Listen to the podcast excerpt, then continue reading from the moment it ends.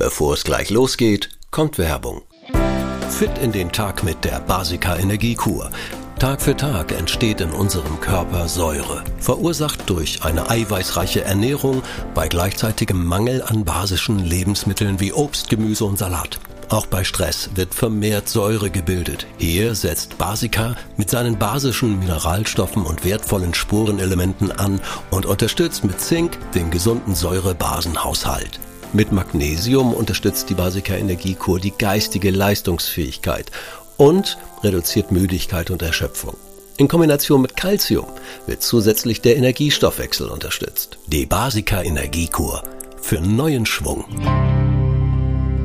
Gecheckt. Der Podcast von aponet.de und Neue Apotheken Illustrierte. Damit es Ihnen gut geht. In dieser Folge unser Thema Säuren und Basen in Balance. In dieser Folge wieder mit Peter Erik Felzer. Er ist Chefredakteur bei der Neuen Apotheken Illustrierten und aponet.de. Hallo Herr Felzer. Hallo Haras, herzlich willkommen. Ja. Danke, dass ich wieder dabei sein darf.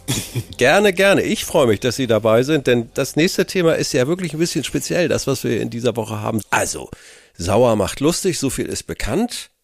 Base macht traurig? Nein, das muss im Balance. Warum muss das im Balance sein? Generell ähm, kann man sagen, dass Basen erstmal der Gegenspieler von Säuren sind. Säuren kennt ja jeder, Salzsäure, Magensäure, ne? das ist was Ätzendes, was Gefährliches.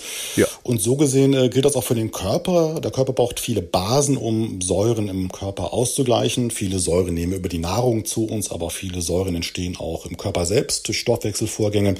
Und dort ist es ganz wichtig, ein Gleichgewicht zu haben. Ähm, wir kennen ja den pH-Wert. Ja. Das sagt den meisten ja was. Und ähm, der pH-Wert sagt eigentlich nichts anderes wie sauer oder wie basisch basisch irgendetwas ist. Ein klassischer neutraler pH-Wert hört man immer wieder bei Hautpflege, die ist pH-neutral. Ja. Der wäre bei 7. Ja. Und alles, was unter 7 ist, ist sauer und alles, was über 7 ist, ist basisch, um das ganz einfach zu sagen. Darf ich kurz dazwischen grätschen? Ich muss den pH-Wert, wir haben so einen kleinen Swimmingpool, so einen kleinen aufstellbaren, da muss man den auch immer messen. Also das ist dasselbe. Da misst man auch, wie sauer oder wie, wie basisch ist das Wasser in diesem Fall. Also Ge genauso ist es, genauso ist es. Mhm. Man kann sich das auch vorstellen, wie, wie eine, wie eine Temperaturskala beim Thermometer. Ne? Das, äh, der Null ist der, der, der Spiegelpunkt und alles, was Plusgrade ja. sind, das eine und das andere Minusgrad das andere. Wir wollen es ja weder zu heiß noch zu warm haben, sondern im richtigen Milieu. Aber wie kriege ich denn nun raus, was, was ich für ein Bas... Ich kann ja nicht... Wo kann ich das Ding in den Mund stecken, so einen Test schreiben? das ist schwierig. Äh, generell gibt es ja auch nicht den einen pH-Wert im Körper. In verschiedenen Stellen im Körper ist ein unterschiedlicher pH-Wert am besten. Also man kann das zum Beispiel bei der Magensäure sehen, da muss es natürlich sauer sein. Ja, klar. Da wäre es ja blöd, wenn das pH neutral wäre. Na klar. Während das im Blut zum Beispiel haben sie ja einen leicht basischen pH-Wert und das ist total wichtig. Wenn das Blut übersäuert, dann sind sie entweder Fall für die Intensivstation oder auch schon tot. Aber das Praktische ist, das Clevere ist, der Körper hat Puffersysteme und der Körper versucht mit diesen Puffersystemen auf Teufel komm raus den pH-Wert so zu halten, wie am Körper optimal ist. Gibt es Krankheitszeichen, Symptome, wo ich merke, dass mit diesem pH-Wert bei meinem Blut könnte nicht in Ordnung sein. Ich glaube also, auch hier predigen wir wieder Vorsorgeuntersuchung. Da wird Blut abgenommen und der Arzt erkennt es eigentlich auf einen Blick. Ist doch so. Das ist leider nicht so, gerade beim Blut. Also der, der Körper ja. versucht auf Teufel komm raus, den pH-Wert im Blut konstant zu halten. Sie messen also im Blut immer den pH-Wert. Das ist auch so ein Kritikpunkt an diesem Säurebasenkonzept. Es gibt Kritiker, die sagen dann, ja, das kann man ja gar nicht messen, das gibt's gar nicht. Was macht der Körper jetzt? Der Körper braucht Mineralien, um diesen pH-Wert zu beeinflussen im Blut, um ihn konstant zu halten. Ja. Und er zieht Mineralien aus den Knochen raus. Also sehen Sie im Endeffekt die Folgen von übersäuertem Blut eben nicht am Blutwert, sondern dann daran, dass die Knochensubstanz schlechter wird, dass sich eine Osteoporose vielleicht sogar entwickeln. Das wären Kennzeichen davon. Boah, das ist ja kompliziert. Allgemein, wenn Sie ein bisschen Probleme mit dem Säurebasenhaushalt haben, so typische Symptome wären Müdigkeit, Abgeschlagenheit, sie fühlen sich schlapp, ja. die Haut fühlt sich auch nicht mehr so gut an. Und da wäre es vielleicht auch mal eine Möglichkeit, über eine Basenkur nachzudenken. Mhm. Ich wollte nämlich gerade fragen, wir können doch sicherlich, wie so häufig, über Ernährung oder auch mal äh, Zusatzstoffe, können wir ja was tun. Was können wir denn tun?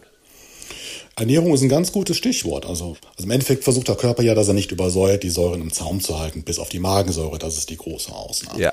Und da bieten sich vor allem bei Lebensmitteln Obst und Gemüse an, also das, was wir sowieso für eine gesunde Ernährung empfehlen. Nicht ganz so viel Fleisch, ne, nicht ganz so viel Fettes, eigentlich das, was wir jedem empfehlen, wenn er gesund sich ernähren möchte. Dann gibt es noch basische Präparate, die man in der Apotheke bekommt. Das können Kapseln sein, Pulver. Es gibt auch Basentees. Ja. Und dort sind eben Stoffe drin, in der Regel Mineralstoffe, die basisch sind und wenn man sie dem Körper zuführt, Säuren bindet. Um es ganz einfach auszudrücken. Jetzt kommen wir aber zu einem richtigen Klassiker, da haben schon einige drauf gewartet. Sodbrennen. Der Quälgeist, ja. der Quälgeist Sodbrennen. Meine Güte, wer hat's noch nicht gehabt? Sagen Sie noch mal kurz, was das ist. Wir wissen es ja eigentlich, aber vielleicht haben Sie noch eine Überraschung parat. Ganz einfach kann man sagen, im Magen ist Magensäure und wenn diese Magensäure die Speiseröhre hochsteigt, was sie normalerweise nicht sollte, hat man das saure Aufstoßen, ja. hat man Sodbrennen. Das ist die, das kann verschiedene Ursachen haben, aber ganz einfach gesagt kann man sagen, die Säure steigt hoch und da gehört sie nicht hin. Was kann man dagegen machen, ist natürlich die Frage. Ja. Genau. Milch trinken, manchmal hilft das bei mir. Manchmal hilft das Milch, genau, aber wieder Ernährung, Sie sprechen es an, also ja. nicht zu reichhaltige Mahlzeiten, mit dem Kaffee ein bisschen vorsichtig ja. sein, mit dem Alkohol in Maßen besser mal und auch auf das Rauchen besser verzichten, auch wenn man wenn man Übergewicht hat, das ein oder andere Pfund abnimmt, ja. lindert das schon in der Regel die Beschwerden. Was gerade abends hilft, wir sprachen ja an, die Säure steigt vom Magen hoch, ja. die Speiseröhre hoch. Wenn wir sitzen oder stehen, ist das natürlich schon ein längerer Weg. Aber wenn wir nachts im Bett liegen, in diesem Waagrecht, ja. da ist das natürlich, wenn da Probleme da sind, hat, hat die Säure freies Spiel und wandert ganz schnell die Speiseröhre entlang. Ja. Da gibt es einen ganz einfachen Trick. Also entweder noch ein Kopfkissen mehr unter den Kopf oder manche Betten lassen sich ja so ein bisschen von der Lehne her aufstellen, dass man ah. leicht aufrecht schläft und dadurch lindern sich die Beschwerden oft schon ganz schnell. Aber es gibt natürlich auch Präparate, die, glaube ich, oh, ich sage jetzt mal, in keiner Hausapotheke fehlen sollten. Haben Sie da Empfehlungen oder können Sie da so ein paar Tipps geben? Also gerade wenn man gelegentlich mal unter Sodbrennen leidet, kann man das durchaus selbst therapieren.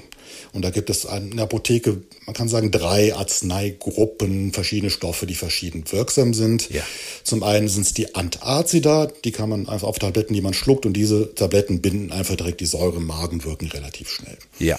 Da gibt es sogenannte Alginate. Das klingt schon ein bisschen nach Algen und das wird auch aus einer Art Algen hergestellt. Aha. Das wirkt rein physikalisch. Das legt sich quasi wie so eine Art gelartiger Teppich auf die Magenflüssigkeit. Ja. Und wenn dieser Teppich drauf ist, kann die Säure natürlich nicht mehr nach oben. Das ist ganz einfach. Mit der Zeit baut sich dieser Teppich ab. Man muss keine Angst haben, dass man immer so einen Eigenteppich dann im Magen hat. ja, klingt schon lustig, ja.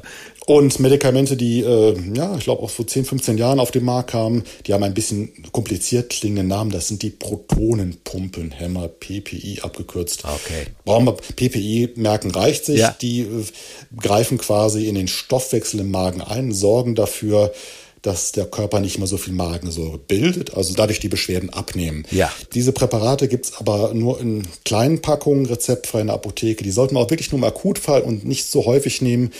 Bei der Dauertherapie muss der Arzt sie unbedingt verschreiben, weil diese Medikamente über die Jahre auch nicht so schöne Nebenwirkungen haben können. Deswegen für den Akutfall ganz gelegentlich mal gern auch zu diesen Medikamenten greifen, aber nicht als Dauertherapie und das auch, wenn dann nur mit der Absprache mit dem Arzt oder mit der Ärztin.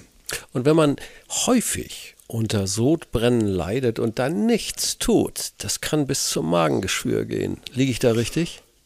Ja, und vor allem bis zum Magen-, Magen und Speiseröhrekrebs auch. Ne? Also uh. die Säure steigt ja nach oben und ja. äh, Säure ist aggressiv, das ja, wissen ja. wir ja. Ne? Also wir kennen ja dieses klassische Experiment aus der Schule. Ein Glas mit Magensäure, die ja mit Salzsäure vergleichbar ist. Ja. Eine Rasierklinge rein und irgendwann ist die weg. Ne? Und äh, wenn Ouch. immer Säure natürlich oben in die Speiseröhre hochschwappt oder noch höher, das bleibt nicht ohne Folgen und das muss auch behandelt werden. Und da gibt es dann auch, auch andere Medikamente oder auch operative Verfahren, mit denen das dann gemacht wird. Aber wie gesagt, generell, wenn es häufiger ist, mit, mit dem Sodbrennen unbedingt zum Arzt oder zur Ärztin, wenn es gelegentlich mal auftritt, gerade wenn man Anlass hat, ne, gerade wenn man dann wir haben jetzt zwar Sommer, aber wenn es die fette Weihnachtsgans ist oder man hat ja. mal, man doch einen Wein mehr getrunken und dann hat man Sodbrennen, dann kann man das ohne Probleme auch zu Hause selbst therapieren. Peter-Erik Felzer, Chefredakteur bei der neuen Apotheken Illustrierten und aponet.de. Herzlichen Dank für die Tipps. Tut einfach schon gut, wenn man es hört. Wenn ich es mal so sagen darf. Danke. Gerne. Bis dann. Tschüss. Tschüss. Viele weitere Tipps und Informationen für Ihre Gesundheit lesen Sie online auf www.aponet.de und alle 14 Tage im Magazin Neue Apotheken Illustrierte, das Sie kostenlos in Ihrer Apotheke bekommen. Danke für Ihre Aufmerksamkeit. Bis nächste Woche zur neuen Folge von Gecheckt der Podcast von aponet.de und Neue Apotheken Illustrierte, damit es Ihnen gut geht.